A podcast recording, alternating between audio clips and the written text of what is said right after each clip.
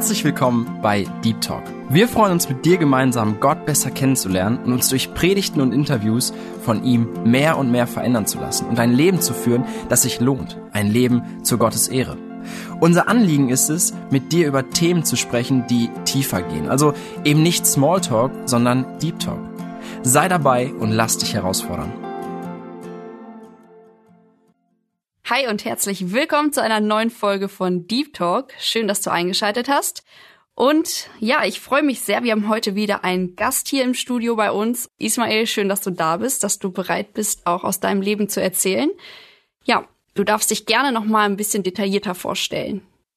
Ja, ich bin ähm, Ismail, ich bin ja, 40 Jahre alt. Ich bin ähm, ja Vater von drei Töchtern ja, bekehrt, also zum Glauben gekommen an Jesus Christus bin ich. Das ist 2018 geschehen und seitdem lebe ich mit, mit dem Herrn. Ja. Mhm. Ja, vielleicht sagst du noch ein bisschen was zu deinem Background. Ich meine, Ismail ist jetzt nicht so ein typischer Name wie Heinz oder Wolfgang. Ja, genau. ja meine Mutter ist äh, deutsch, mein Vater kommt aus der Türkei in Erzurum, das ist ziemlich im Osten. Mein Vater ist Moslem und ja, ich bin auch so islamisch, ja, mehr oder weniger, ja, so groß geworden oder beziehungsweise zählte ich, sagen wir mal so, als, als Moslem oder wie man sagt, wie ich so sagen würde, als Namensmoslem. Ja, daher kommt mein Name. Ja, was jetzt auch natürlich richtig spannend wäre, du hast ja gerade schon erwähnt, dass du zum Glauben gekommen bist. Aber das war ein langer Weg. Also es war jetzt nicht von jetzt auf gleich, sondern du hattest ein Leben, was gar nicht mal so einfach ist. Vielleicht magst du uns da ein bisschen tiefer mit hineinnehmen. Ja, gerne. Also ich bin der älteste von ja insgesamt vier Geschwistern. Ich habe noch zwei Halbgeschwister, die kamen dann später halt dazu. Und ja, meine Eltern haben sich halt schon früh scheiden lassen. Ich war ungefähr zehn Jahre alt. Ich komme aus einem sehr kaputten Elternhaus, würde ich sagen, wenn ich das jetzt so betrachte. Ja, ich bin ganz normal, ganz normal groß geworden. Ansonsten Hobbys habe ich gerne Fußball gespielt. Ich bin auch, ich bin auch im Verein gewesen, bis ich, ja, glaube ich, 17 oder so gewesen bin oder 16. Ich habe die Hauptschule besucht in Lage, Hauptschule Masbruch. Und ähm, ja, war erstmal ganz normal, so würde ich mal sagen. Ich hatte jetzt trotzdem, dass meine Eltern sich ja, sich scheiden lassen haben, habe ich jetzt nicht unbedingt, würde ich jetzt sagen, eine schlechte Kindheit gehabt. Mhm. Ich hatte viel Spaß. Mhm. Und so als, als kleiner Junge, ich war viel Fußball spielen, manchmal bis man den Ball nicht mehr gesehen hat.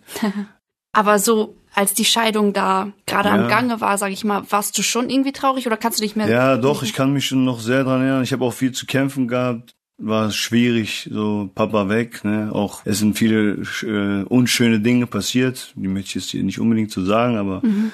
ja, war jetzt nicht unbedingt so super toll, was man so, was ich jetzt kennengelernt habe. Da kann jeder wirklich dankbar sein, wenn er aus einem vernünftigen Elternhaus kommt. Das hatte ich leider nicht. Ja, manche Dinge würde ich sagen, sitzen auch heute noch vielleicht noch ein bisschen tiefer. Ja, wie soll ich sagen? Es hat viele Jahre gedauert, bis ich das, würde ich sagen, so verarbeitet habe. Im Laufe der Jahre hat sich viel Hass gegenüber meinem Vater aufgestaut, weil ich einfach gesehen habe, ähm, ich habe einfach so hinterfragt viele viele Dinge, die einfach da passiert sind in meiner Familie, auch wie mein Vater so was für eine Haltung er gegenüber seinen Kindern, über mir gegenüber gehabt hat. Das war irgendwie also man hat sich irgendwie so auf, ausgenutzt gefühlt im Laufe der Jahre später, wo ich älter geworden bin. Und von Liebe war da eigentlich ja nix, mhm. nichts zu spüren. Liebe, nein. Ja, so ist man halt ja aufgewachsen halt. Ja, ohne Vater. Meine Mutter war auch nicht ohne Probleme. Also ihr Leben war auch, sie hat auch viele Probleme gehabt. Mittlerweile ist meine Mutter auch zum Glauben gekommen. Wow. Ja, so ist man halt groß geworden ohne Vater, nur mit einer Mutter, die auch ein bisschen enttäuscht gewesen ist von ihrem Leben, würde ich sagen. Also ist mein Leben vorangegangen. Irgendwann bin ich dann halt aus der Schule raus. Ich hatte gar keinen Spaß am Lernen, ich hatte keine Freude am Lernen, beziehungsweise ich hatte auch niemanden, der sich mit mir hingesetzt hat, ey, komm, wir machen Hausaufgaben und sonstiges. Man war mehr oder weniger sich so ein bisschen sich selber überlassen. Es war, war halt nicht einfach gewesen und ja, ich bin halt leider nach der neunten Klasse von der Schule geflogen.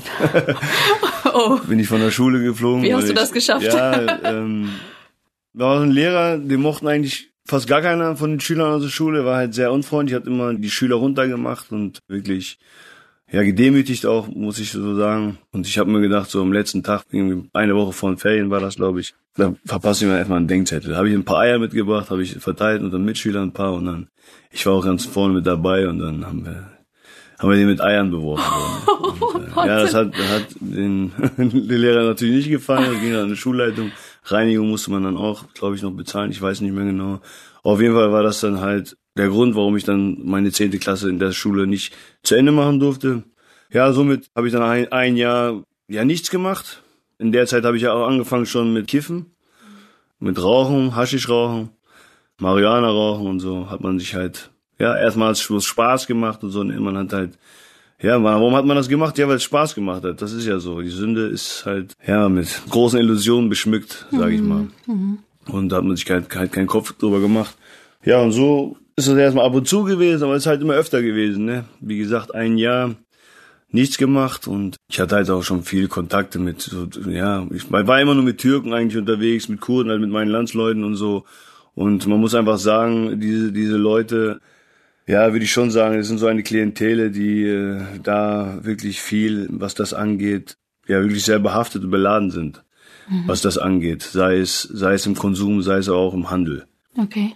Und ja, so habe ich halt früher einfach schon Kontakte mit diesen Leuten gehabt und man war auch befreundet mit ihnen. Waren das dann auch eher ältere oder auch schon ähm, in deinem ähm, jungen Alter? Ja, so gemischt. Mein Alter, aber auch viel ältere, würde ich sagen. Mhm. Ja, so ist das Leben dann weitergegangen. Ein, zwei Jahre später habe ich dann meine jetzige Frau habe ich kennengelernt, mhm. Irene. Und im Laufe der Jahre hat sich das halt einfach zugespitzt. Da sind noch andere Drogen hinzugekommen, hat angefangen, Diskotheken zu besuchen, Party zu machen und so, ne. Dieses eine Jahr war so, dass ich nichts gemacht habe irgendwann, ich glaube, ein Jahr später, also wo ich ein Jahr nichts gemacht habe, da bin ich erstmal Berufsgrundschuljahr habe ich gemacht in der Felix Fechenbach. Ich weiß nicht mehr welches Jahr das war, weil man muss ja zehn Jahre, war ein deutsches Gesetz, man muss zehn Jahre Schulzeit voll haben. Mhm. Und deswegen war der Grund, warum ich mich da angemeldet musste. Berufsgrundschuljahr war das. Und ja, da bin ich auch nur die ersten paar Monate mehr oder weniger hingegangen, Hauptsache anwesend. Und auch da war schon richtig heftig eigentlich. Es ging morgens schon nicht, nicht mehr ohne einen Joint. Also wenn mhm. ich morgens schon zur Schule gegangen bin, ich bin aus der, aus der Haustür rausgegangen, da musste man sich da erstmal direkt schon eindrehen, sage ich mal. Mhm. Einfach weil die Abhängigkeit schon da war oder ja, um das ich, ich weiß nicht, äh, Abhängigkeit, vielleicht im Unterbewusstsein, ja, war schon eine Abhängigkeit da. Aber zu der Zeit hat man sich halt noch nicht, noch nicht so seinen Kopf darüber gemacht. Und haben immer gesagt, ja, Alkohol ist doch viel schlimmer und so. Das ist so diese Schönrederei, ach, ist ja nur ein bisschen Kiffen, ist ja nur nicht schlimm, man lacht und so. Weil Alkohol werden die Gehirnzellen sterben ja komplett ab und beim Marihuana-Rauchen werden die nur betäubt. Ja, das war so eine gewisse Schönrederei, sag ich mal. Aber, mm, also, früher, ich kann mich noch erinnern, in der Schule war ich, da stand immer an der Tafel, hat der Lehrer vorher geschrieben, keine macht den Drogen. Ich kann mich noch daran erinnern und, ja, irgendwie habe ich gedacht, beim Mariana und so, ist doch nicht so schlimm so, ne? Mhm. Von wegen, ja, man wusste ja immer besser. Der Lehrer hat auch damals immer gesagt, ich muss das nicht lernen, ihr müsst aufpassen in der Schule, ich habe meinen Job und so. ist ja so, man muss erstmal Fehler machen, man muss erstmal mit der Nase in den Dreck fallen, sage ich mal, bis man erstmal begreift, was denn wirklich Sache ist. Und so hat man halt seine Erfahrung gemacht damit und ähm, ja, ich glaube schon, im Laufe der Zeit ist es Abhängigkeit geworden. Dann habe ich nach diesem Berufsgrundschuljahr habe ich dann eine Ausbildung zum Mauer gemacht. Meine jetzige Frau, damalige Freundin Irene, die hat dann immer so gedrängt, ja, mach doch irgendwas und so. Ich sag, ey, wer soll denn mich nehmen? Mit meinem schrecklichen Abgangszeugnis habe ich doch nichts von der Chance, da kriege ich doch keine Ausbildung. Ja, aber habe ich dann doch überall angerufen und man konnte dann halt nur, habe ich so überlegt, was kann man denn machen mit meinem Abschluss? Wo kann ich denn eine Ausbildung bekommen? Ja, habe ich eine Ausbildung zum Maurer gemacht. Ja, und wie gesagt, habe ich halt drei Jahre Maurer gelernt, auch so mit Biegen und Brechen, so Hausaufgaben nie wirklich gemacht man war einfach so faul und im Laufe der Zeit haben wir einfach gelernt, wie man leicht an Geld kommt. Mhm. Und äh, ich hatte halt diese Kontakte in diesem Umfeld, man hat einfach gesehen, wie andere Leute, andere in meinem, in meinem Freundeskreis, wie die da einfach ihr Geld verdient haben, die hatten schöne Klamotten und ja, die konnten sich alles leisten, obwohl sie gar nichts gemacht haben. Aber wie war das so, indem sie einfach Drogen verkauft haben, indem sie einfach, ja, Marihuana, Ecstasy und das ist ja da damals, so würde ich sagen, alles so im Kommen gewesen. Mhm. Also gewisse Drogen gab es ja schon vorher, in der Hippie-Zeit damals, glaube ich, in den 70er Jahren. Aber das, ich glaube, diese Zeit war ja richtig, würde ich sagen, so, wo das Geschäft da richtig am Boom gewesen ist. Mhm. Ja, und da haben die Leute einfach ihr Geld verdient, haben gute Klamotten gehabt, die neuesten Handys und so. Und deswegen, pff, an Geld konnte man immer kommen. Also Geld war kein Problem so gewesen. Ne? Mhm. Man war halt mit den Leuten auch unterwegs und man hat einfach gesehen, denen ging es nicht schlecht. Und die brauchen sich nicht ein abknüppeln, sag ich mal, für mhm. ihre paar kaputten Euros oder Mark damals, wie es gewesen ist. Gut, ich habe meine drei Jahre Ausbildung gemacht. Mit Biegen und Brechen habe ich die dann auch geschafft. In der Zeit, äh, halbes Jahr vorher, ist dann meine Beziehung mit meiner jetzigen Frau erstmal beendet gewesen. Wir haben uns da getrennt.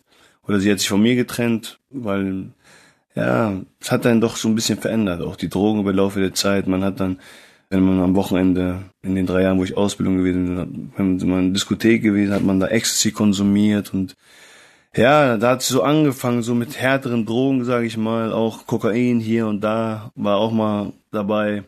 War sie nicht mit in der Disco? Äh, doch, sie war auch mit. So. Sie war auch mit Disco. Sie war, mit Glauben hat sie nichts zu tun. Also mhm. viele sagen immer, ja, ach so, deswegen bist du gläubig geworden, weil deine Frau ist ja Russlandsdeutsch und so. Nein, muss ich sagen, sie hat mit dem Glauben nichts zu tun gehabt. Sie hat vom Evangelium keine Ahnung gehabt und mhm. sie war einfach genauso ein verlorener Mensch wie ich auch. Mhm. Einfach in der Welt unterwegs und unsere Wege haben sich da auch getrennt weil ich einfach, ja, die Drogen haben mich einfach verändert, aber ich habe es nicht gemerkt. Mhm. Meine Ausbildung habe ich dann bestanden, mit Biegen und Brechen, mit einer Nachprüfung, muss ich sagen. Das war im Sommer irgendwann.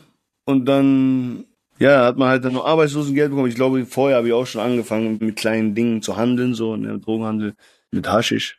War damals. Und ich habe dann Einberufungsbescheid bekommen. Genau in dem Jahr, am 01.01.2005, sollte ich dann Grundwehrdienst beim Bund machen. Und irgendwie, ähm, ja, wollte ich ja gar nicht hin. Ich habe gesagt, ach, Bundeswehr, da gehe ich nicht hin. Ich schreibe dir Verweigerungsdienst. Ich sag, da habe ich ja gar keine Lust zu. Viele reizt das ja total. Ja, klar, viele reizt es, aber ich dachte, warum soll ich da hin? Die meisten gehen ja nur wegen Geld dahin. Mhm. Also wenn ich sage, wenn ich, wenn ich jetzt wirklich behaupten würde, Deutschland wäre wie Türkei oder Russland oder Amerika, wo wirklich Patriotismus herrscht, mhm. wo die Menschen wirklich für, für ihr Land an die Waffe gehen, das ist absolut nicht so. Natürlich gab es welche dabei, die hatten wirklich Spaß daran. Mhm. Ich hatte dann später auch, muss ich sagen, Freude daran gefunden. Wie dem auch sei. Jetzt wollen wir wieder zurückgehen. Ja, da habe ich den Einberufungsbescheid bekommen erste erste 05 sollte ich da hingehen und ja, ich wollte da nicht hin. In der Zeit habe ich dann halt schon Haschisch verkauft. Ich habe jeden Tag, wenn ich das jetzt so sagen kann, ungefähr 100 Euro netto in der Tasche gehabt, ohne großartige wilde Sachen. Ich sage, auch wenn ich erwischt worden wäre, wäre jetzt nicht Großes passiert. Hätte ich vielleicht eine Bewährungsstrafe bekommen. Das wäre, also ich muss sagen, für das, wo man damals leicht an Geld kommen sollte, diese Strafe, die man dafür bekommen hätte, war lächerlich gewesen. Mhm. Ja, so habe ich dann halt das gemacht bis zu dem Einberufungsbescheid, da war irgendwie der Termin da, weil man wird ja so träge. Ich muss sagen, man wird dann noch fauler. Ich muss sagen, was Marihuana und dieses Haschisch-Rauchen angeht, das ist so eine Lebensbremse. Man kommt einfach nicht voran. Okay, man hat vielleicht, verdient vielleicht sein Geld damit, aber man kommt einfach nicht voran in seinem Leben. Überhaupt nicht. Es verändert sich nichts. Man lebt von einem Tag in den anderen hinein. Genau so war das. Und äh, ja, da war der Termin da. Ich sag, komm, okay, komm, gehst du da hin. Dann bin ich da hingegangen. Na, ich sag, komm, die neun Monate, guckst dir das mal an, ziehst das mal durch. Ich glaube, ich habe da auch schon, äh, wollte ich vielleicht irgendwas anderes in meinem Leben haben. Ich kann mich nicht mehr genau dran erinnern. Ich glaube, da hat schon der Kampf mit den Drogen angefangen. Ja gut, dann bin ich dahin, wurde auch ein Drogentest gemacht und so. Ich war ganz ehrlich, ich weiß auch nicht mehr genau, warum habe ich da die Wahrheit gesagt. Ich glaube, ich habe vielleicht sogar noch die Hoffnung gehabt, dass sie mich wieder nach Hause schicken. Auf jeden Fall habe ich gesagt, dass ich ja, ich habe das und das konsumiert, haben den Test gemacht, alles klar, wurde auch bestätigt durch den Test. Und dann haben die mir erstmal, beim Bund sagt man Holzgewehr. Also das bedeutet, dass man die ersten sechs Wochen nicht mit auf die Schießbahn darf. Ansonsten ganz normal Diensttätigkeiten, ganz normal Grundausbildung hast du da mitgemacht. Gut, dann sind die sechs Wochen dann umgegangen. Die ersten paar Wochen durfte man, glaube ich, auch gar nicht nach Hause. Es war eine schwierige Zeit für mich, weil da musste ich einfach auch lernen, mich unterzuordnen. Mhm. Und das war ganz schlimm für mich. Weil vor allen Dingen, ich war ja schon, ich habe eine abgeschlossene Ausbildung gehabt und da waren zum Teil waren da Jüngere da über mir, die haben schon einen, einen Pommes, sag mal, oder zwei Obergefreiter oder Gefreiter. Die haben mir dann was gesagt und in einem Ton hat mir gar nicht geschmeckt. Mhm. Normalerweise äh, wäre ich denen am liebsten gleich an die Gurgel gegangen und hätte ich denen mal gezeigt, wo es lang geht, wenn ich das so sagen kann, mhm. damals. Und das war etwas, wo was mich innerlich so richtig wütend gemacht hat. Boah, da war ich, ja, so richtig, oft sehr, sehr, richtig, richtig wütend. Ich kann mich noch genau dran erinnern. Einmal war ich so, so wütend, da musste ich erstmal zu Hause bei meiner Mutter anrufen, da musste ich erstmal mir alles von der Seele reden, ne?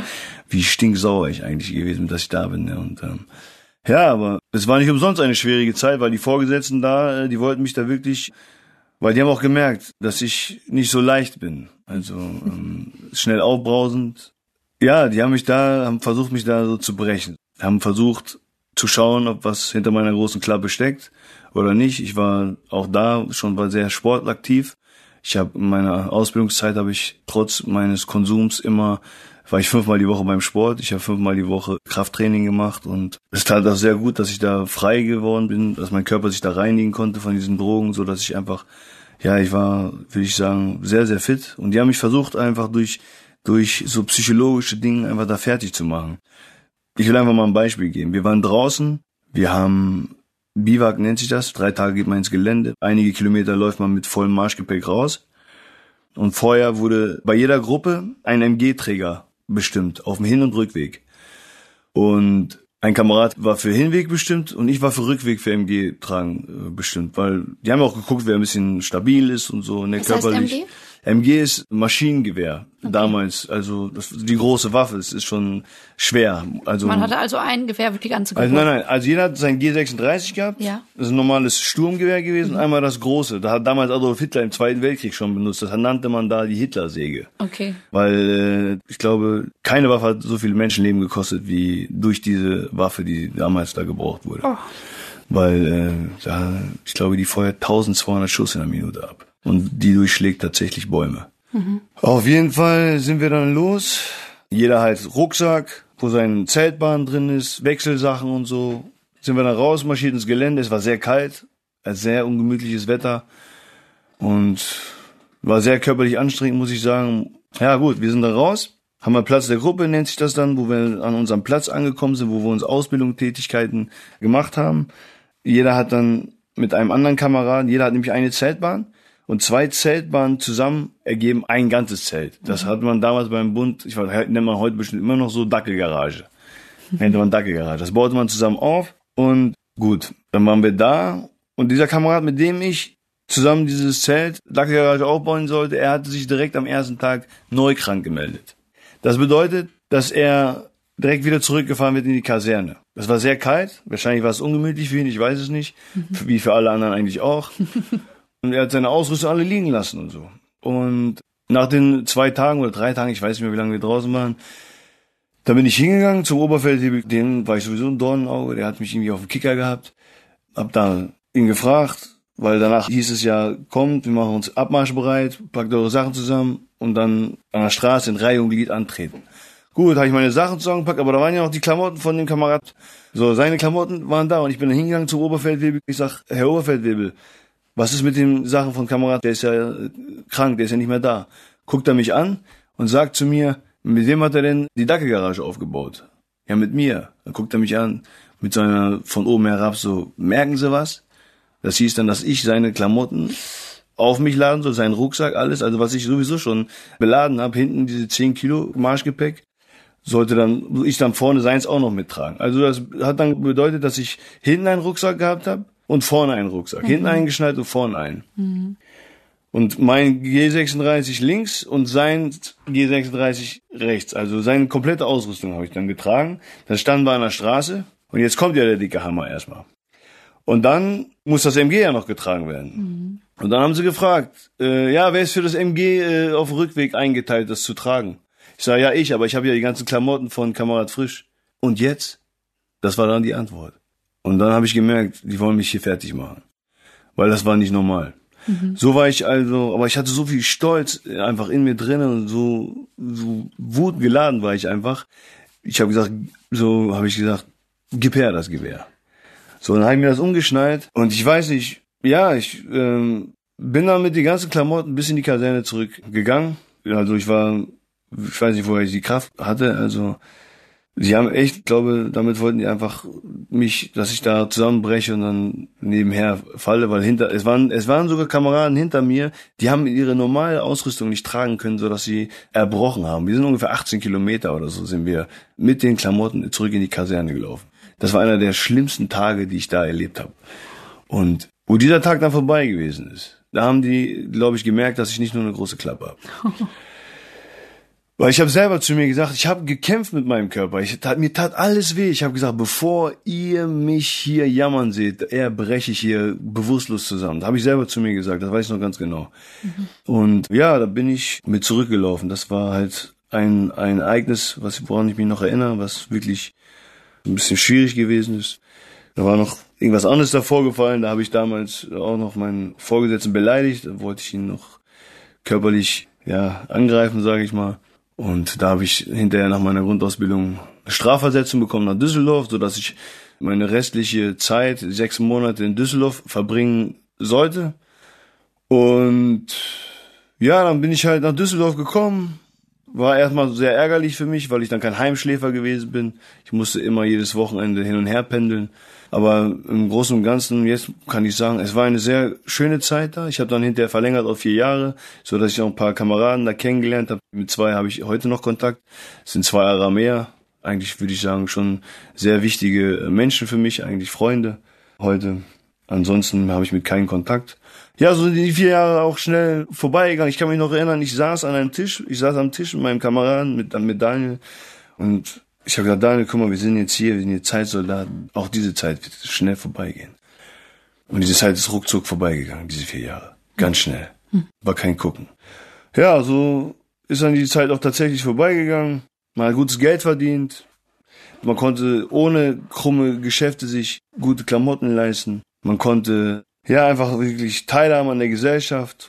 Aber auch da muss ich sagen, wo ich dann einfach gemerkt habe, wie läuft's ab bei der Bundeswehr wo ich dann gewusst habe, wie das System da so funktioniert, kamen dann wieder die Drogen einfach, ne?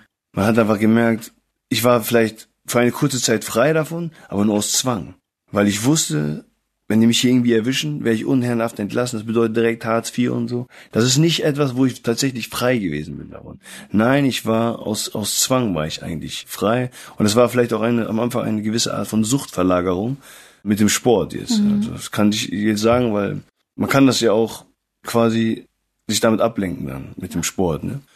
Ja, und so kam das dann halt auch, wo ich einige Zeit da war, dass man dann trotzdem jedes Wochenende dann wieder konsumiert hat, Drogen genommen hat. Dann war es dann, würde ich sagen, mit Kokain ist das schon ein bisschen schlimmer geworden. Unter der Woche, dann habe ich da trotzdem in der Stube, also in meinem Zimmer jetzt, in der Kaserne, dann immer hier abends schön gekifft. Mhm. Ja, und so hat sich das halt auch über diese, über die Zeit, über die vier Jahre beim Bund gezogen. Man hat sich gar keine so wirklich Gedanken gemacht. Wie geht's später weiter? So, ne? Ich meine, andere Kameraden, die haben da nur eine Abendschule besucht und sonstiges. Unser einer hat dann ja nach dem Dienst, nach dem Sport, ist man dann noch ins McFit gegangen, hat man da noch stundenlang trainiert. Ich muss sagen, ich habe in der Zeit bei der Bundeswehr, ich habe, ich glaube, in der Woche zehn Stunden oder äh, zehn Stunden Kraftsport gemacht. Und ich meine, im Dienst hat man ja auch noch, jeden Morgen ist man aufgestanden, man musste eine Kasernenrunde laufen, das war ungefähr acht Kilometer. Das war auch sehr viel. Also man musste schon körperliche Leistungen da abliefern. Und das war einfach auch so ein Freifahrtschein, den ich da haben konnte. Man konnte viel Mist bauen. Ich war einmal besoffen morgens, bin ich am Dienst erschienen, obwohl ich zur Wache eingeteilt worden bin. Aber mein Hauptmann, der wusste einfach um meine äh, soldatischen Leistungen. Er wusste einfach, also es gab einfach zwei verschiedene Klientel. Es gab einmal welche, die einfach sich nach, nach Dienst sich immer hier schön zugesoffen haben und auch dementsprechend so körperlich waren die gar kein Soldat, muss ich so sagen. Und das war einfach so das, ja, was sie einfach geachtet haben. Mein Hauptmann, mein Kompaniechef, der hat mir paar Mal die gelbe Karte gezeigt. Also ich musste dann meinen meinen Zugführer, der konnte mich auch nicht so wirklich leiden. Ich glaube, er hat mal schlechte Erfahrungen gehabt mit irgendwie Türken oder so, dass er irgendwie so, ein, so eine Hasskappe entwickelt hat gegen mhm. Türken, Kurden, wie auch immer. Ja, auf jeden Fall dieser Hauptmann, der war immer gnädig zu mir und ja, ja trotz meines Vergehens, wo andere Leute vielleicht tatsächlich hohe Geldstrafen bekommen haben, hat er mir immer die gelbe Karte gezeigt. Mhm. Auf jeden Fall sind diese vier Jahre sind vorbeigegangen und irgendwann, ja, man hat sich nicht um die berufliche Zukunft weiterhin gekümmert. Wie gesagt, andere haben Abendschule gemacht, ich bin zum Sport gegangen. Dann waren die vier Jahre vorbei und dann stand man da. Das war einfach, jetzt muss ich sagen, so Zeitverschwendung. Und man hat im Monat so viel Geld verdient. Und dann steht man auf einmal da, man hat sich ein dickes Auto gekauft und hinterher, ich stand da, ich hatte nicht mal mehr Geld, um tatsächlich mir neue Reifen zu kaufen, weil mein Profil auch runter war. Und ey, das war so nervig. Und ich, auf dem Bau wollte ich einfach nicht. Ich habe diesen Handwerk gehasst, einfach immer dieses Kalte und diesen Dreck und so. Ah, das wollte ich nicht. Und da habe ich mir so einen Job gesucht mit Biegen und Brechen. Da habe ich damals in so einer Firma gearbeitet. Da habe ich Anfangsgehalt neun Euro verdient.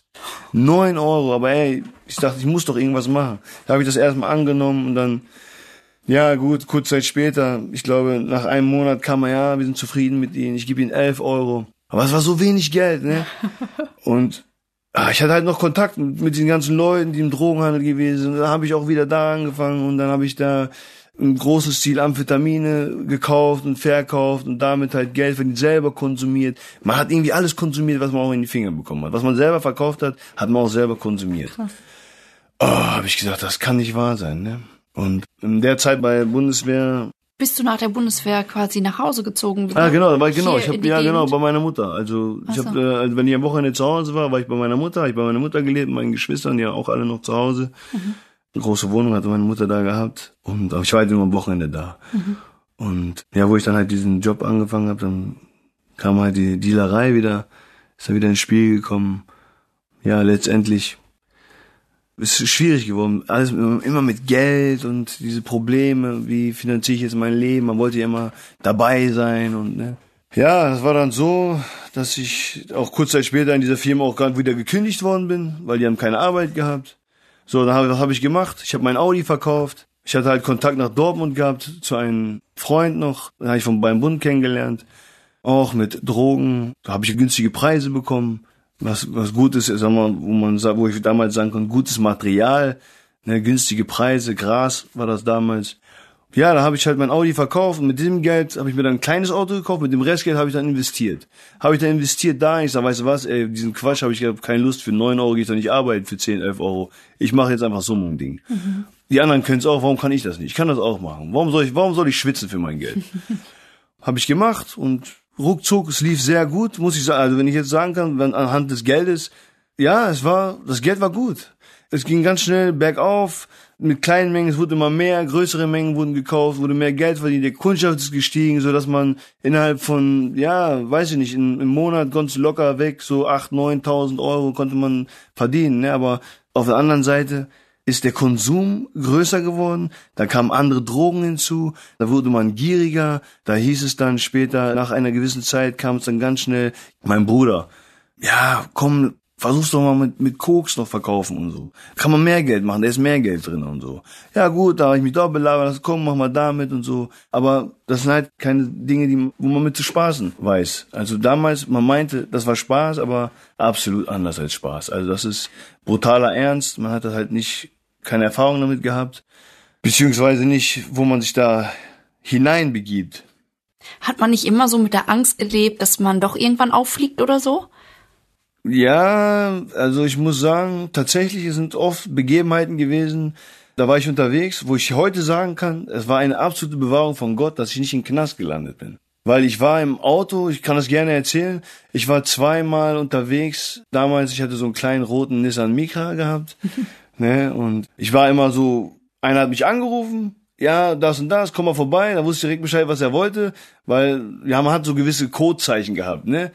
Okay, dann ist man eingestiegen in sein Auto, sagen wir mal 50 Gramm, 100 Gramm, je nachdem, ins Handschuhfach und das war immer am Stinken, übelst. Mhm. Das Zeug, das war wirklich am Stinken, das hat man, wenn man Ahnung hatte, wusste man direkt, was er im Auto hat. Und nach der Zeit bin ich unvorsichtig geworden. Man wird ein bisschen unvorsichtig. Während der Fahrt hat man sich einen Joint geraucht, ist man losgefahren, das ganze Auto war am Stinken gewesen. Und es war eine Begebenheit, da war ich einmal nicht angeschnallt und hinter mir die Polizei. Und dann Stopp, haben die mich rausgeholt. Auf der Tankstelle haben sie mich rausgeholt und ich dachte, jetzt ist vorbei. Ich schnell Fenster runtergemacht, Joint weggeschmissen. Das ganze Auto war am Stinken. Und ich habe, ich, äh, wenn ich das so sagen kann, also jemand, der wirklich wie Gott sagen würde in seinem Wort, ein Narr hätte das gerochen. Mhm. Tatsächlich so ein Geruch. Und da kam der Polizist an mein Fenster und ich dachte, jetzt ist vorbei, jetzt, jetzt haben sie mich. Ne? Mhm. Und er fragt mich ganz normal, Führerschein und Ausweis bitte. Und ich gebe ihm das auch. Kontrolliert. Ja, sie waren nicht angeschnallt, so und so, ganz normale Kontrolle. Okay, damals haben sie noch aufgeschrieben und durften sie auch, glaube ich, kein Bargeld mehr nehmen. 30 Euro. Gute Fahrt. Bah, habe ich gesagt, das gibt's doch gar nicht. das war so irgendwie, oh, Glück gehabt, hieß es dann immer. Mhm. Man, man, meint, man meint immer von Glück, ne? Mhm. Heute weiß ich ganz klar, Gott kennt mich ganz genau. Wer weiß, ich, ich bin ein Mensch, ich brauche meine Freiheit. Wer weiß, was ich gemacht hätte, wenn ich im Gefängnis gelandet wäre. Und das habe ich, sowas, in, das habe ich zweimal gehabt innerhalb von kürzer Zeit. Mhm. Der gleiche Polizist, der gleiche Polizist, ungefähr eine Woche oder so, ich weiß noch ganz genau, ungefähr eine Woche später, Handy am Ohr. auch wieder genau das gleiche. Handschuhfach voll, Auto war am Stinken. Und wieder Stopp, Polizei. Haben sie mich rausgeholt und ich gucke der gleiche Polizist. Und ich ich dachte ich mache das ein bisschen mit Humor. Ach sie schon wieder so ne? Ach, haben sie auf mich abgesehen so ne? Er war auch so ein bisschen lustig drauf muss ich sagen kann ich mich noch erinnern. Man wollte halt ein bisschen ablenken so ne? Man muss ein bisschen Sympathie aufbauen mit den Polizisten. Und dann ja und so ich weiß nicht irgendwie so einen lustigen Spruch hat er noch genannt ja Handy am Ohr so und so. Und dann auch Strafe bezahlt auch wieder nichts gemerkt. Wieder losgefahren. Wieder weggefahren ein Abend war ich mal unterwegs mit meinem Bruder und mit zwei Freunden. Wir waren in Detmold hier bei einem Bekannten. Wir haben bis morgens drei Uhr haben wir uns die Nase gepudert bis zum geht nicht mehr und ich wollte unbedingt nach Hause und ich war schon richtig, ja, wie soll man sagen, auf Sendung, verstrahlt. Ich meine, ich meine, wie soll ich mich ausdrücken, so dass man, ne, also ich drücke mich einfach mal so aus. Aber ich wollte nach Hause. Es war um drei oder vier Uhr morgens und ich wollte nicht mehr. Und ich hatte ein Zehner Stein, sagt man. 10 Gramm Kokain hatte ich dabei. Und ich sag, komm, ich wusste, mein Auto vorne Licht war kaputt. Ich sag, wenn uns die Polizei anhält, dann, dann sind wir dran. Aber mir war es egal irgendwie. Ich war so benebelt. Ich sag, kommt Jungs, ey, ich will nach Hause. Eingestiegen ins Auto. Und dann sind wir losgefahren. Und ich habe schon in mir drin, habe ich schon gedacht, wenn da gleich die Bullen stehen, so, ne, nach dem Motto. Und ich fahre da hoch auf die Kreuzung. Es war rot für mich. Und ich sehe rechts Polizei. Grün. Und dann wurde für mich grün und ich fahr rüber und ich sehe Polizei gleich hinter mir her, weil vorne war ja mein Licht kaputt. Stopp, Polizei raus, direkt raus. Ich dachte, jetzt bin ich am Ende. Ich tief durchgeatmet. Ich habe das immer versteckt. Das Zeug habe ich nach hinten gegeben. Ich weiß nicht, mein Bruder oder mein Freund damals, Kollegen, Zeitgenosse, wie man noch sagt, Freund, wie ich heutzutage nicht mehr sagen. Und dann kam Polizei nach vorne. Einer war hinten ganz am Tag mit der Taschenlampe am Leuchten durchs Auto. Und Vorne kommt eine Polizei an der Scheibe, mach ich mal Fenster runter. Und äh, ja, einmal Führerschein und Fahrzeugpapiere bitte. Und ich habe ihm meinen Führerschein aus meinem Portemonnaie rausgeholt und meine Hand war so am Zittern. So, so richtig am Zittern gewesen, weil ich war, erstmal war ich ja voll auf Drogen und zweitens habe ich so gedacht, jetzt war's das. Mhm. Jetzt nehmen die uns hier hoch. Und er hat nicht gesehen, wie meine Hand so am Zittern gewesen ist. Das, das ist einfach für mich so unfassbar gewesen. Und ich gebe ihm meinen Führerschein und danach sagt er, ihr Licht ist vorne kaputt. Ja, ich weiß, das ist vor kurzem passiert, ich muss das machen lassen. Und dann wieder Papiere zurück. Ich wünsche Ihnen eine gute Fahrt. Sind wir nach Hause gefahren. Und das sagt mir einfach, wir waren noch Ausländer. Mhm. Also alles Schwarzköpfe im Auto. Ich meine, wenn die jemanden richtig unter die Lupe genommen haben, dann waren es damals irgendwelche Ausländer, die da wirklich da auseinandergenommen wurden. Mhm. Und ich muss sagen, ich bin nach Hause gekommen und heute kann ich sagen, das war von Gott einfach Bewahrung. Er hat einfach den Leuten, die Polizisten, die Augen gehalten und die Nase zugemacht. er hat ihnen die Nase zugemacht, dass sie damals dieses Gras nicht gerochen haben und diesen Polizisten die Augen gehalten, dass er meine zitternde Hand nicht gesehen hat. Weil wenn, wenn einer mit einer zitternden Hand den Führerschein abgibt mhm. und erkennt, dann, dann kann man doch sehen, der hat irgendwas zu verbergen. Mhm. Irgendwas stimmt doch bei dem nicht. Mhm. Ja, das waren halt so diese Momente, wo ich einfach bewahrt worden bin. Es sind noch viele andere Dinge, die ich jetzt erzählen konnte, aber ich will jetzt nicht auf jede kleinste Detail eingehen. Und ich kann mich noch an eine Begebenheit erinnern, wo ich zum ersten Mal mit dem Evangelium in Kontakt gekommen bin. Da war ich in Bielefeld in der Stadt mit meinem Bruder. Ich war da ungefähr 30, 31. Ich glaube, wir wollten da tatsächlich Kokain kaufen. Wir waren, es war eine Weihnachtszeit. Kurz vor Weihnachten waren das immer Wochenende, gehen ja alle viel einkaufen in der Stadt, Weihnachtsgeschenke und so, mhm. viel ja. Trubel gewesen. Und wir gehen durch die Stadt und ich sehe einen Tisch und alles Ausländer so. Viele Schwarzköpfe so. Wir gehen darauf zu und ich sehe von beiden jemanden, und ich kannte den von früher. Ich bin zeitlang immer ins Liberty freitags gefahren. Es war eine Diskothek im Floto. Da war so ein, ein Kurde, ein älterer aus unseren Kreisen, den man auch kannte, so. Der war da an der Tür und ja, sehr ein brutaler Typ. Damals, ich war 18, ich war ein junger Bursche, er war schon ein bisschen älter. Man hatte auch immer auf die Älteren geguckt und so. Ich sag, boah, der war auch immer so ziemlich sehr stabil gebaut und so. Er hat irgendwie Freude gehabt, so, ich kann mich noch erinnern, so die Leute wirklich die Zähne einzuschlagen. Er hat Freude gehabt, wirklich die Leute zu verprügeln. Und ja, er war wirklich, muss ich sagen, ein sehr finsterer Typ. Mhm. Und ich habe ihn jahrelang nicht gesehen. Und dann bin ich in Bielefeld in der Stadt unterwegs und dann sehe ich einen, einen Tisch, und dann sehe ich Ausländer und sehe ich diesen Ali, den ich von damals von der, von der Diskothek und so kannte und so. Und ich dachte, ist das nicht Ali da drüben? Und wir gehen näher ran. Ja, tatsächlich. Ich habe ihn auf die Schulter getippt. Ich habe ihn in den Arm genommen, links, rechts, Küsschen, so wie man es bei uns so macht. Ey, Bruder, wie geht's? Siehst das? Auf einmal sehe ich in seiner Hand Bibel. Ich sag, hä? Ich sag, was mit dir denn nicht in Ordnung, habe ich gesagt. Und ich sehe in sein Gesicht und ich sehe, da steht ein anderer Ali, den ich von früher kannte, ein anderer Mensch. Mhm. Und dann hat er mir einfach erzählt, was in seinem Leben passiert ist.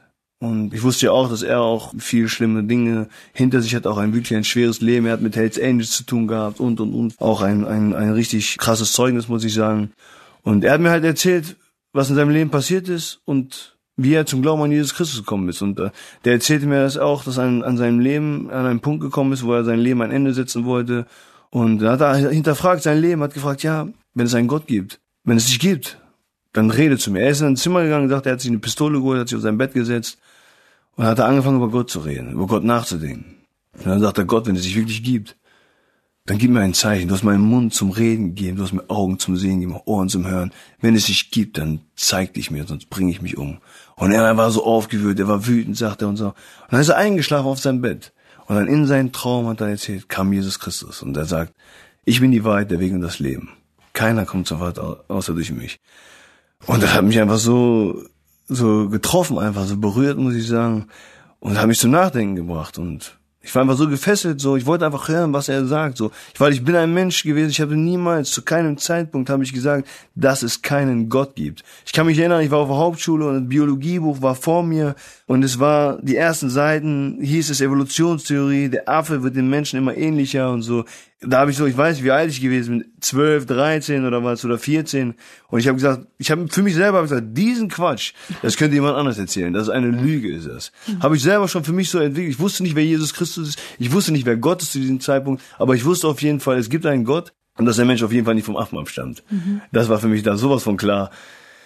Und ja, da hat er mir eine Bibel mitgegeben, Ali, hat gesagt, ihr ist mal, ne, Gott, er hat mir viele Worte noch gesagt und so, ne.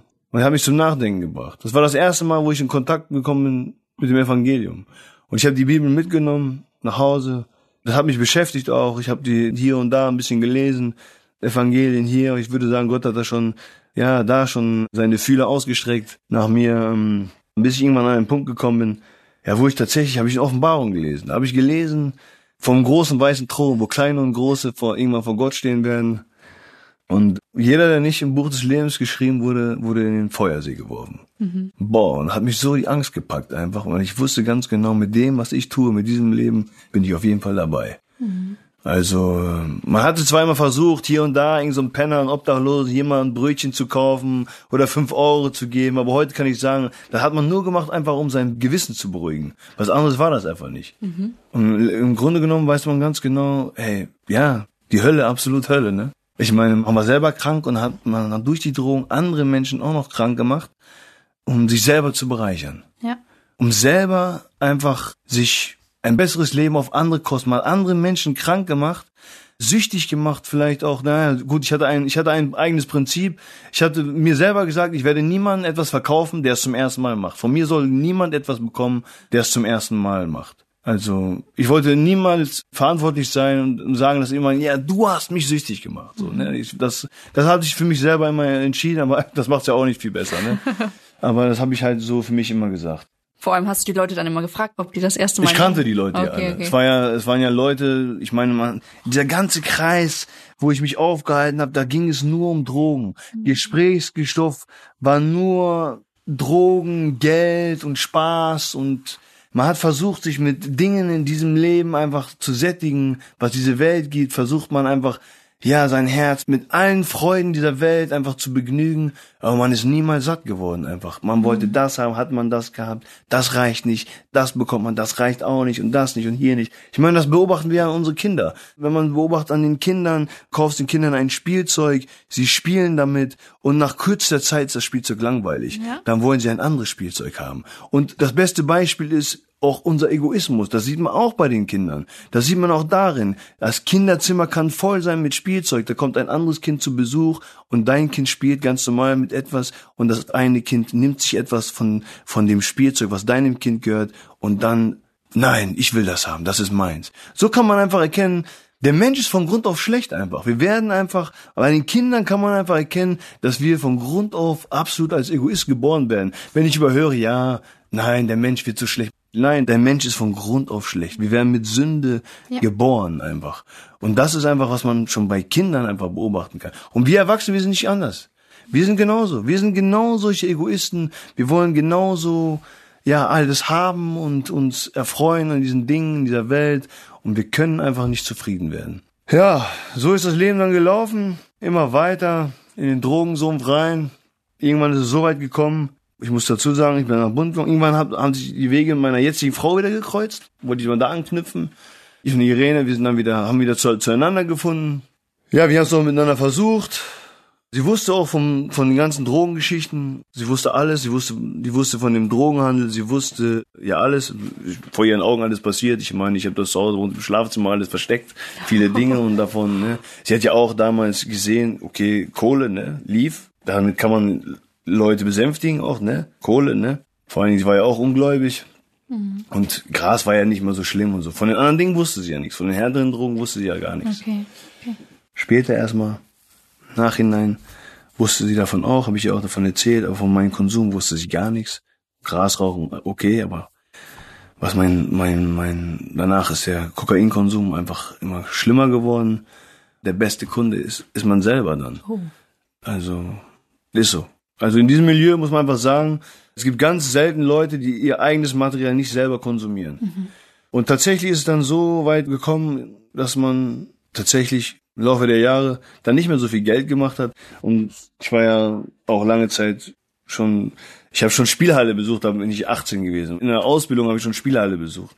Und umso mehr Geld man hatte, umso mehr hat man auch gezockt. So, und dann war es dann so weit, dass ich eine Zeit lang auch schon nur aus der Spielhalle, ich habe meinen Tag, meine Frau ist arbeiten gegangen und ich habe meine kriminellen Machenschaften, bin ich nachgegangen. Mhm. Das bedeutet, ich bin morgens aufgestanden, mein Tag lief dann irgendwann so ab, richtig kaputt einfach nur noch. Man hat morgens gefrühstückt, warum? Weil ich weiß ganz genau, wenn ich, wenn ich jetzt nichts frühstücke, werde ich den ganzen Tag über gar nichts essen. Weil durch den Konsum hat man keinen Hunger. Mhm. Es nimmt den Appetit weg. So lief mein Tag dann ab, wo es richtig schlimm geworden ist. Bin morgens aufgestanden. Ich habe schnell was gefrühstückt, damit ich schnell konsumieren konnte einfach. Dann ging es los in die Spielhalle, hat man aus der Spielhalle verkauft, um zu zocken. Das war so ein Hin und Her. Einfach im Grunde genommen, wie gesagt, man hat einfach nur noch für seinen Konsum gelebt. Meine Frau hinterher auch war nur noch eine Last für sie. Sie hat nur gesehen, wie ich mich selber zerstört habe. Sie war viel am Weinen. Wir haben in der Zwischenzeit eine Tochter bekommen und das war für mich dann irgendwie auch alles andere wie schön. Man hat am Wochenende dann auch immer ja, sich mit Alkohol weggeschossen, Drogenkonsum. Es war nur noch Konsum, Konsum, Konsum. Es war einfach nichts mehr Harmonisches in meinem Leben im Laufe der Zeit. Auch selbst so ein Kind hat nicht so das Bewusstsein angeregt, irgendwie, dass man da eine Verantwortung hat oder so. Doch, ich hatte das Bewusstsein, aber ich war schon einfach so sehr gefangen von diesen Drogen. Ich konnte mich davon nicht befreien. Mhm. Und ich hatte keinen Ausweg mehr gefunden. Viele mhm. Sachen versucht. Ich bin selber in eine Therapie, habe ich mich einweisen lassen nach Paderborn, Nadelöhr hieß das, eine Woche so eine Entgiftung, so eine Klinik, wo wirklich heftige Drogenabhängige gewesen sind, wo Leute auch gewesen, die an der Nadel hingen. Da habe ich auch gedacht, boah, hab ich, ich dachte, ich habe Probleme. Aber da hat man wirklich auch, schlimmer geht's ja immer, ne? Man kann ja immer sagen, schlimmer geht's immer, aber mhm. für mich war es schon schlimm genug an diesem Punkt, wo ich gewesen bin.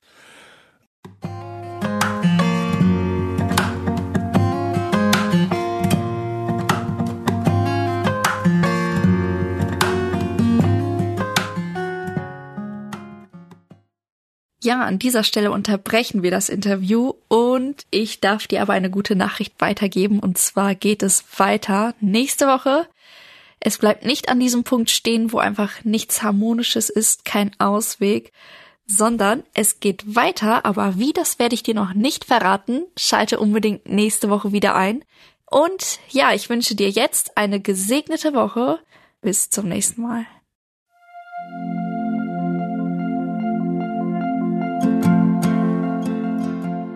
Schön, dass du heute dabei warst. Wenn es für dich ein Segen war und du etwas mitnehmen konntest, dann teile Deep Talk gerne mit deinen Freunden und fühle dich frei, auch uns ein Feedback zu schreiben. Wir würden uns da sehr darüber freuen.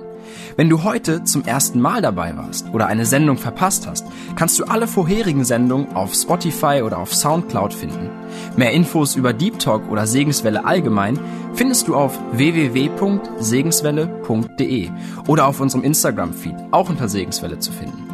Falls du Fragen und Anregungen, zum Beispiel Themenvorschläge hast, schreib uns gerne. Wir wünschen dir noch eine gesegnete Woche mit den Worten aus Kolosser 3, Vers 17. Und was immer ihr tut, in Wort oder Werk, das tut alles im Namen des Herrn Jesus und dankt Gott dem Vater durch ihn.